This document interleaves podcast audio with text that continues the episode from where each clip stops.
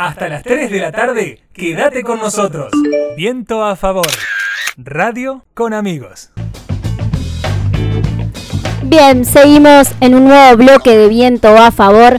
Ah, les recordamos que estamos saliendo desde la página internet www.patagonia105.com, si no me equivoco. Y está también nuestro Instagram Viento a favor. Este, punto FM, ya me perdí. Este, la verdad que Yani nos dejó con, va, por lo menos a mí me dejó con la cabeza media volada. Este, ahora sí, es momento.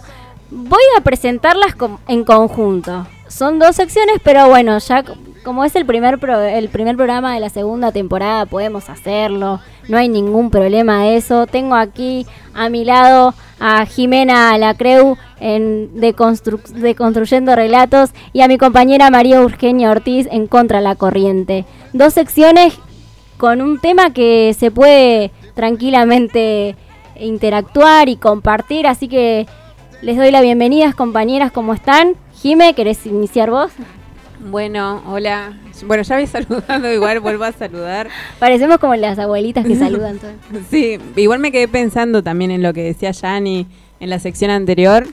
Y también pensaba que recién les comentaba fuera del aire a mis compañeros, compañeras, esto de que sí, creo que hay cosas nuevas también que se han dado a causa de este contexto, a causa de lo que nos pasa a cada uno, cada una de nosotros y que hemos coincidido este equipo en un espacio colectivo que creo que tiene que ver con, con bueno, con qué nos fue pasando en la pandemia. Eso creo que está bueno. Digo, como para pensar también después de estos meses en cosas positivas que eh, hemos decidido hacer este, en este contexto tan raro que nos toca. Así es. Euge, bienvenida.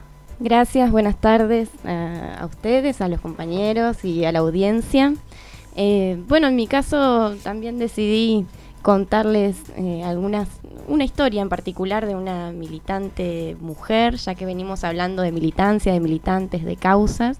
Bueno, llevarlo un poco a, la realidad y a la materialidad de las personas. Así que les voy a contar sobre Nora Astorga, una militante sandinista. Eh, y bueno, vamos a ver si podemos acoplarnos un poco a lo que nos cuenta Jiménez. Bueno, bueno, le, cuento entonces a toda la audiencia y a ustedes igual, aunque ya saben, porque lo hemos charlado previamente, el tema para este miércoles que elegimos de Construyendo Relatos, un poco por, bueno, el cierre que hicimos el miércoles pasado y porque el domingo fue el Día de la Madre. Y como nuestra intención también en esta sección es hablar de todos aquellos mandatos que seguimos las personas este, en esta sociedad, y hablar de, bueno, que reflexionar sobre los mismos, reflexionar si son mandatos, si son elecciones. Y hoy quería que hablemos de las no madres, de las mujeres que no somos madres. ¿Por qué? Porque me parece primero que es un tema que varias personas podemos opinar por, por no ser madres o por conocer a mujeres, entre comillas, en edad de ser madres y que no lo son todavía, no lo somos, porque me incluyo en ese grupo. Y también porque socialmente está más aceptado que, una mujer de determinada edad sea madre a que no lo sea. Entonces un poco pensar en esta o charlar sobre esta presión social o presión familiar que a veces puede existir y cómo crecemos las mujeres generalmente como con, con esta idea de que parte de nuestro propósito en la vida es ser madres, ¿no? De chiquita jugamos a la mamá y es mucho más común que las nenas juguemos a la mamá y no que los varones jueguen al papá, por ejemplo. Este, y cómo son estas representaciones que se nos dan desde las primeras infancias y también durante toda la infancia adolescencia respecto de la maternidad. Entonces quería un poco que charlemos de estas personas que no somos madres, ya sea por decisión propia, este, o, porque tienen la imposibilidad de ser madres por alguna cuestión biológica. ¿No? Y entonces, ¿cómo, bueno, estas, en estos casos que decidimos eh, con una decisión firme, o al menos por el momento no ser madres, cómo tenemos que encontrarnos con algún tipo de comentarios de gente conocida y no tan conocida a veces, ¿no? Y también como en el caso de muchas mujeres que por naturaleza no pueden eh, ser madres, eh, se encuentran en su mayoría con una tristeza muy grande, como que el único plan posible para la vida de una mujer sea la maternidad. Y bueno, y como como dato de color también quiero contarles que si bien habíamos hablado de esto, que por ahí varias de las páginas que personalmente sigo en las redes sociales o en otros espacios tratan sobre estos temas, también lo que hice fue escribirles y contactarme con amigas que no son madres y sorpresivamente recibí audios de un montón de minutos que contando cada una su experiencia. Bueno, entonces básicamente eh, eh, traje algunos tipos de, ejemplos para que charlemos de frases, comentarios o ideas que aparecen. En general, digo en general porque hice, esto, ¿no? Como de consultar con distintas personas y en general aparece esto. Frente a cuando alguien de determinada edad, quizás más que nada es pasando los 30, una mujer no es madre, ¿no? Y esto de que la maternidad parece como la, la única opción de plan y en ese sentido también pienso en como la única opción o el único proyecto de vida que te puede dar felicidad.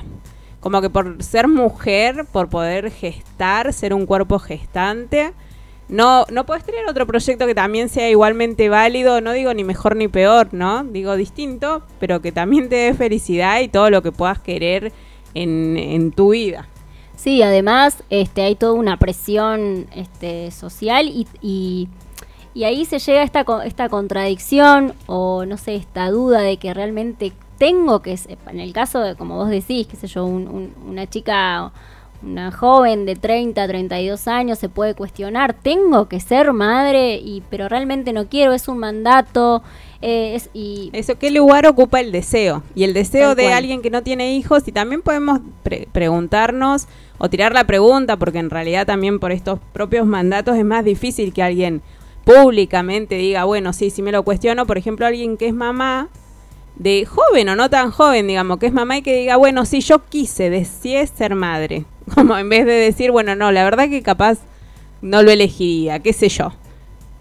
Todo, tal cual. Y además, y también podemos como reformular la pregunta, esto de esa presión de que esta mujer tiene que tener un hijo, pero hay una cuestión fisiológica que impide, entonces también está esta presión de decir, bueno, solamente se puede ser madre de por por gesta, por gestar solamente, no, hay diferentes tipos de cuidados y de maternidad exclusivas para los niños. Este, y eso también es algo de que no se habla, de que se cuestiona y quizás por ignorancia desde, el, desde conocer que también se puede maternar y cuidar a niños y niñas de, otras formas, no solamente este, llevar adelante la gestación. Interesante porque mm, justo ahora que fue el Día de la Madre, este, a mí lo que me resultó, quizás, bueno, fue hablo desde manera personal, como el primer día de madre de la madre siendo madre, bueno, todos los saludos y toda esa e, ese romanticismo que hay en ese día, ¿no? Este que también formo parte de ese romanticismo y también toda la, la, carga que hay en, en, esos saludos, en esas dedicatorias que hubo, en, hablo desde las redes sociales, si así se quiere, esto de sos la mamá, sos la única, sos la mejor, sos todo por vos. Digo, wow, cuánta presión le ponemos a las madres, ¿no? Cuánta responsabilidad, cuando en realidad hay veces que no está tan bueno que todas las madres tengan también, ¿no? Esa responsabilidad. Como muchas, muchas cuestiones también hay que saber si tengo que ser madre o si o por qué no quiero ser madre, ¿no? Claro, y en ese sentido también qué lugar tiene el deseo. Y pensaba, ¿no? Como primeros ejemplos esto de que cuando ya tenés determinada edad es muy común que te pregunten si tenés hijos. Y en ese sentido, por ejemplo, también de manera personal lo digo porque con mi compañero a ambos nos pasa que, claro, tenemos esta edad y nos dicen, che, ¿tienen hijos? Y bueno, no. Pero frente a la respuesta de no, no tengo hijos, los cuestionamientos del por qué por ejemplo, ¿por qué no? No tenés ganas, no querés, digamos. Y estos cuestionamientos a veces de gente que apenas violento, Muy violento. Claro, suelen ser en las mujeres. No es que se cuestiona a un hombre, bueno, ¿por qué vos no tenés hijos eh, si tenés edad para tener hijos? ¿No? Suele ser. Y también otros cuestionamientos de esto de como, bueno, ¿no te falta algo? ¿No? Como, digamos. Yo pensaba eso, la idea de la completitud, ¿no? De esto de la mujer completa a partir de eh, maternar. Y después la pregunta violenta de ¿cuándo me vas a hacer abuela? Sí, sí. Esa pregunta es fatal. No, pero después viene, ¿para cuándo el hermanito? ¡Ay, Dios! Cuando Dios. ya era. Sí, sí, sí. Bueno, hoy una de, la- de las respuestas que me da una de mis amigas es que ella tiene su, su hermana que tiene dos hijos y que siempre es como, bueno, ¿por qué no tenés hijos si tu hermana tiene hijos? Como, no- Tal cual. no, después, este, bueno, cuestionamientos que vienen y que también esto es como muy común que vengan de personas que no es que estamos diciendo, bueno, de, de conversaciones que una tiene con gente querida, con, digamos, a veces es de conversaciones espontáneas con gente que ni siquiera conocemos. Este, esto de hablar de que los chicos son geniales, ¿no? Y en este sentido, por ejemplo, yo como una no madre digo que sí, a mí los chicos me parecen geniales. O sea, las infancias tienen una magia que a medida que crecemos la perdemos. o personalmente creo eso, me parecen que son personas tremendas, que podés aprender un montón de las infancias. Sí me parece que los chicos son geniales. Pero digo, ¿esa es una razón para tener hijos? Porque, no, o sea, puedo pensar que los chicos son geniales. No es que digo que no lo son. Si decido, si pre- presento que, bueno, que quizás no quiero ser madre. ¿No? Como Sí, que tal, tal vez haya que pe- empezar a pensar que traer a un hijo al mundo implica una responsabilidad para con el otro y no tanto de ese otro hacia con nosotros. Claro. ¿no? Para venir a solucionarnos algo de nuestra vida. Claro. Y sí, porque hay que co- esto de comprender la maternidad como una función social, más que todo ese romanticismo de la compañía, este, es una labor eh, heavy. Entonces, me parece que, que está bueno dar a conocer y, a- y acompañar a estas mujeres que, que deciden no serlo.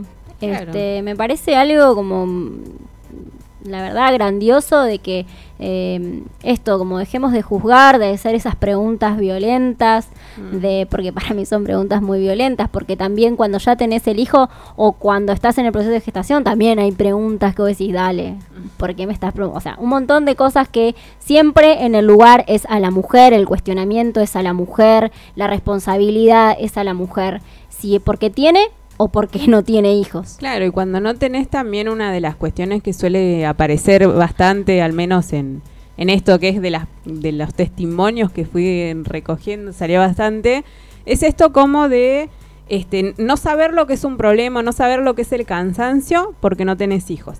Y eso también está muy vinculado con esta idea de tener que tener una disponibilidad total, por ejemplo, para el laburo, y que en cambio las personas, las mujeres principalmente que son madres, bueno, es como, bueno, tienen sus hijos, entonces quizás no pueden estar. Pero eso hace que en los equipos de trabajo, las personas que no somos madres, de repente, en algunos casos y en la mayoría de los casos, aparezcamos como que tenemos que tener una disponibilidad absoluta de tiempo porque no tenemos hijos. Como si eso fuese la única responsabilidad que como mujeres podemos tener, digamos, ¿no? Y eso aparece un montón, en cómo en los espacios laborales se cuestiona o que estés cansado, o que tengas un problema, o que no puedas estar en, un horario determinado si no sos mamá. O cuando estás buscando trabajo que le dan exclusividad al que, que no tiene. y- o sea, es como, hay de las, Sí. de las dos partes, no solamente de, del que no tiene hijos.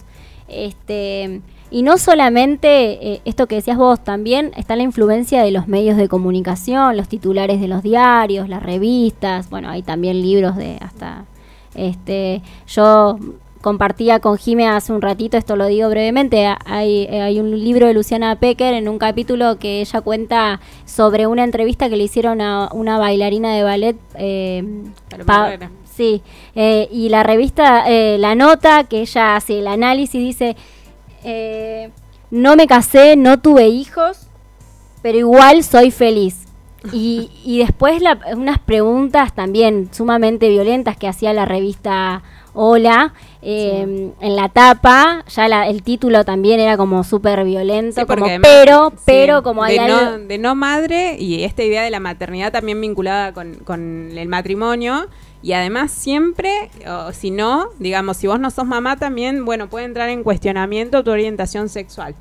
Digo, ¿no? Como si eso tuviera algo que ver con el deseo de ser madre, ¿no? Como si el hecho de vos ser heterosexual te, te daría naturalmente un deseo y si sos lesbiana, no.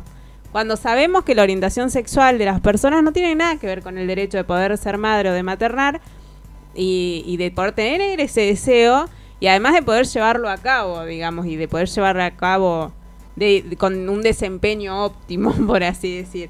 Pero también eso entra en cuestionamiento, ¿no? Este, como bueno, si no, como si no, como si las, las vidas también las personas tendríamos que cumplir ciertas metas para poder sentirnos realizadas. Y como si no fuese más bien una realidad que cada una de nosotras personas somos distintas y que quizás eh, podés tener el deseo de distintas cosas y entre eso el deseo de tener un hijo o no.